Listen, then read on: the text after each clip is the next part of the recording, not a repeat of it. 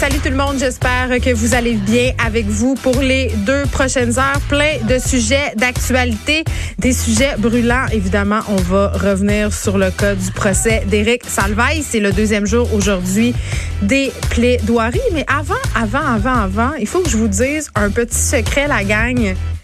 Vous avez manqué par avoir d'animatrice. Et c'est pas une joke. J'ai littéralement manqué me tuer en m'en venant à la station. Les rues de Montréal sont très, très, très glissantes à cause de toute cette neige qui s'est mise à tomber ce matin de façon assez drue, je dois dire. Euh, et euh, écoutez, bon, j'étais dans une côte et je veux juste faire un petit aparté là. Pour la fille du Saguenay-Lac-Saint-Jean que je suis, faut savoir que les côtes de Montréal, ça me fait pas bien ben peur. J'appellerais plus ça une pente. Tu sais, c'est comme quand les gens euh, me disent euh, la montagne en me parlant du Mont-Royal. Ça me fait toujours beaucoup rire parce que pour moi, ce n'est qu'une simple colline. J'ai vécu à Chicoutimi entouré des Monts-Valin, c'est très très haut. Donc ça me fait rire, mais quand même, il y a une côte à Montréal euh, et je la descendais ce matin quand tout à coup, hein, la voiture en avant de moi a pu être capable de s'arrêter quand tout à coup, moi non plus, j'ai pu été capable de m'arrêter, même si je roulais genre à 25 km heure. Je paniquais pas trop parce que je suivais les conseils euh, très, très, très utile. D'ailleurs, je devrais envoyer un petit courriel après l'émission pour le remercier de mon collègue Germain Goyer du guide de l'auto parce qu'il m'avait dit à un moment donné, il était venu nous donner un cours de conduite hivernale euh, ici à l'émission. Il m'avait dit, Geneviève, si tu perds le contrôle de ta voiture euh, l'hiver et si tu dérapes, il faut que tu fixes le point où tu veux t'en aller. Et c'est con, mais c'est vraiment ça que j'ai fait. J'ai regardé le point où je voulais m'en aller pour éviter la voiture en avant de moi. Mais là, vous vous dites, sans doute, mais là, Geneviève, tu viens de dire, tu roulais à 25 km heure il y avait aucun risque que tu meurs. Oui, oui, ça c'était avant. J'avais pas peur jusqu'à temps que je regarde derrière moi, par mon rétroviseur, le gros troc de déneigement qui s'en venait et qui était pas capable de s'arrêter lui non plus. Pour vrai, là, j'ai tellement eu peur. J'ai vu ma vie filer devant mes yeux. Et savez-vous à quoi j'ai pensé en premier? C'était épouvantable. Ma pensée, ça a été qui va aller chercher mes enfants à l'école ce soir si jamais je me fais rentrer dedans par le poids lourd. Mais euh, bon, tout est bien qui finit bien. Je me suis, euh, je me suis tassée. Le poids lourd a réussi à freiner, s'est ramassé complètement à la perpendiculaire euh, dans la côte Héberville et j'ai pu me rendre saine et sauf à la station. Dieu merci, mais sans niaiser, soyez prudents.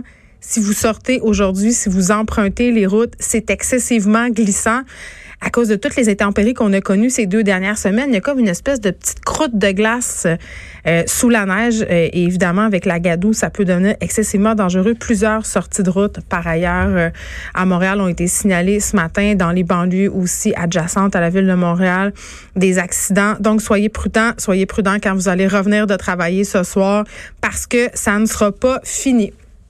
Je veux qu'on revienne sur le cas Mariana Maza, j'en ai parlé un petit peu hier euh, de cette chère Mariana qui a fait beaucoup jaser des suites de son passage à Tout le monde en parle dimanche. Et pour vrai, je pensais pas euh, que ça suscitait autant la grogne parce que des suites euh, de ce que j'avais dit hier par rapport au fait que moi, Mariana Maza, je la trouvais pas du tout vulgaire et que j'avais aucun problème avec les sacres dans la langue française et non plus avec les femmes qui sacrent. J'ai eu beaucoup de discussions autour de moi, des petits courriels aussi pour me dire, euh, puis même euh, des gens qui réfléchissent, là, euh, qui ne jugent pas facilement, qui m'ont vraiment communiqué leur malaise par rapport à l'entrevue à tout le monde en parle. Je sais pas qu'est-ce qui a pas passé dans l'humour de Mariana Maza, mais visiblement, ça n'a pas passé du tout. Plein de personnes vraiment ont remis en question son passage à l'émission. Les gens l'ont pas digéré comme on dit. Et Mariana Maza a ressenti le besoin de faire le point sur sa page Facebook ce matin. Euh, elle a parlé de sa mère et pour vrai, j'ai trouvé ça très, très, très touchant, peut-être parce que ça me ramène à ma propre mère, à moi, qui est souvent, euh, bien qu'elle soit fière de moi, gênée et aussi confrontée euh, à l'effet que mes écrits provoquent. Elle disait que sa mère lui avait téléphoné, en fait, pour lui dire que parfois, elle était gênée ou qu'elle avait certaines réticences à dire qu'elle était la mère de Mariana Maza. Et pourquoi? Pas parce qu'elle n'est pas fière d'elle, mais c'est parce qu'elle veut pas que les gens pensent qu'elle l'a mal élevée. Et, et comme Elle a peur que, que la population pense qu'elle a mal fait sa job de mère, finalement. Et, là, Mariana euh, Maza, il va d'un long message très touchant où elle explique que même si sa mère n'est pas toujours d'accord avec sa façon de s'habiller, par exemple, ou le langage qu'elle utilise, ou si euh, elle n'est pas nécessairement sensible à son type d'humour, elle demeure néanmoins très, très fière d'elle. Et euh, bon, je pense que ça l'a un petit peu shaké que sa mère euh, lui dise une chose comme ça. Et elle a pris soin de souligner euh, que Guy Lafleur et d'autres invités de l'émission euh, de Tout le monde en parle, en fait, est en contact avec elle, voyant le tollé que son passage avait provoqué, pour lui préciser qu'ils avaient passé une excellente soirée en sa compagnie, qu'ils avaient beaucoup ri. Donc, en fait, ce qu'elle dit, Mariana Maza, c'est qu'il n'y en avait pas de scandale jusqu'à temps qu'on en fasse un jusqu'à temps que les médias sociaux s'emparent de cette histoire-là, que ça s'emballe dans les commentaires et qu'on se mette à, critiquer, si on veut, euh, son passage à tout le monde en parle dans certains médias. Et je trouve ça triste de voir ça. Et oui, c'est vrai, peut-être que ça m'a touché euh, son histoire à Mariana euh, par rapport à sa mère, parce que ma mère me le dit souvent. Ma mère habite un petit village dans le nord du Saguenay-Lac-Saint-Jean. Il y a 200 habitants. Fait que c'est clair que elle, dès que je fais un texte qui est un peu controversé, dès que j'ai une opinion qui est impopulaire, elle doit la défendre, cette opinion-là. Tout comme mes enfants doivent le faire parfois à l'école, doivent euh, s'excuser presque d'être mes enfants euh, parfois. C'est quand même assez lourd euh, pour la famille des gens qui œuvrent dans l'espace public. Et c'est vraiment dommage, je trouve, parce que ce n'est pas à notre famille de subir ça, de vivre ça. Mais ils doivent quand même composer avec les aléas de, la vie publique et les positions un peu polarisantes qu'on tient parfois. Et je trouve ça dommage. Pensez à ça quand vous avez envie d'envoyer une poignée d'insultes à des artistes ou de les, vilipender sur les médias sociaux. Ma mère, euh, l'autre fois, m'a téléphoné pour me dire, euh, par rapport à ma chronique sur la Saint-Valentin que j'ai fait sur mon blog au Journal de Montréal,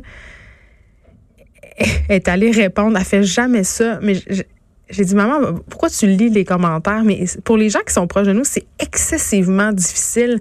Je dis souvent, parce qu'on me pose souvent la question, euh, Geneviève, comment tu fais pour vivre avec tous les commentaires haineux que tu reçois? Eh bien, on s'habitue. C'est plate à dire, mais on s'habitue, on s'endurcit, on se fait une carapace, mais pour notre famille, c'est très, très difficile. Pensez à ça avant d'écrire euh, des petites bêtises sur les médias sociaux. Retour sur cette histoire euh, de la maison saccagée à Saint-Calix. Je ris, mais c'est pas drôle, mais c'est parce que cette histoire-là n'en finit plus de finir. Euh, vous en rappelez, euh, cette locataire, bon, qui avait été expulsée, Geneviève Thibault Lantier, le 21 janvier dernier de la maison qu'elle louait à Saint-Calix dans la. C'est une maison qu'elle louait qu'elle habitait avec son conjoint, une maison qu'elle avait complètement hommage à Mariana Maza, déconcrissée, OK? Elle avait déconcrissé la maison. Ça, c'est un sac qu'on a transformé en verbe, la gang. C'est quand même très bon.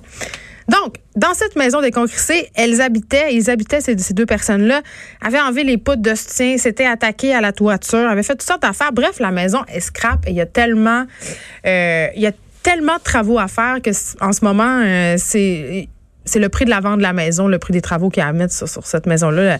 La, propriétaire de la maison, Nathalie Duchesne, évidemment, ne rentrera jamais dans son argent et ne pourra jamais, si on veut, récupérer ses pertes, se refaire quant à cette maison-là.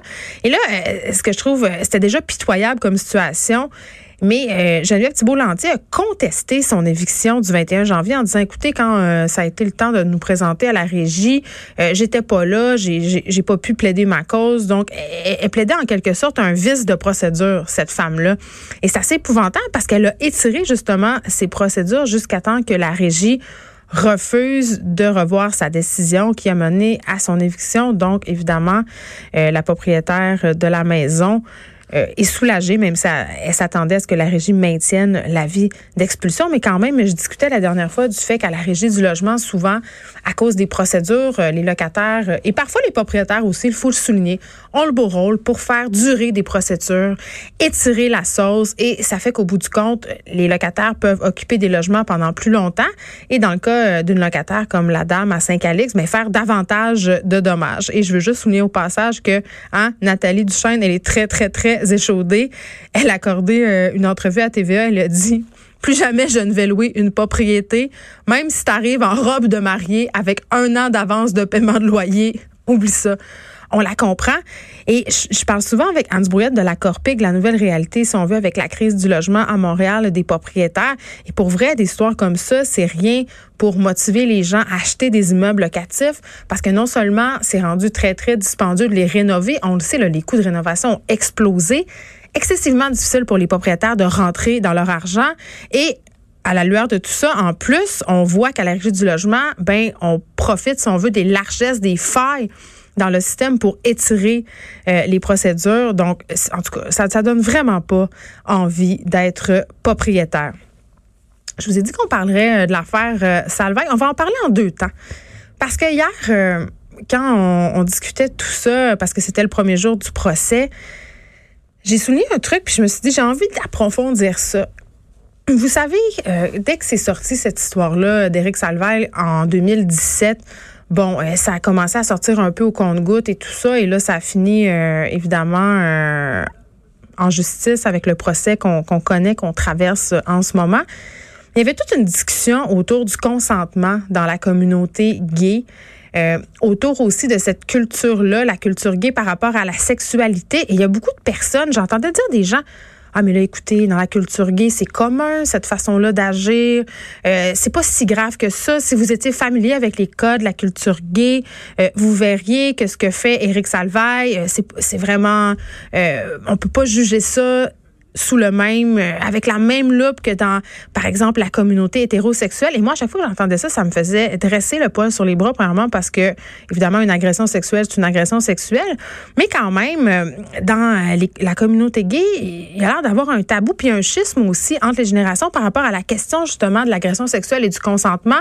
J'aurais avec moi des gens que j'ai déjà reçus ici euh, de l'organisme Réseau Alexandre Dumont-Blais et Brock Domville qui seront là. On aura une discussion autour de ces thématiques Et euh, pour approfondir un petit peu plus, sans faire de mauvais jeu de mots, euh, le procès d'Éric Salvaire, on aura l'avocat criminaliste euh, Walid Jazzy parce que ce qui ressort aujourd'hui des audiences et de la stratégie des avocats de la défense, c'est qu'on essaie, comme dans beaucoup de causes où on a des agressions sexuelles, de discréditer la victime par toutes sortes de stratagèmes. Et vraiment, je me pose la question, est-ce que est-ce qu'en ce moment, à la lueur de tout ce qu'on sait, euh, à l'heure où on pense à faire un tribunal spécial pour les questions d'agression sexuelle, à l'heure aussi où il y a plusieurs études qui nous démontrent que avoir des troubles de la mémoire, des trous, des incohérences, ça fait partie, c'est normal pour certaines victimes d'agression sexuelle, particulièrement euh, pour celles comme euh, pour, qui, Alice Paquette, on a reçu vendredi, qui souffrent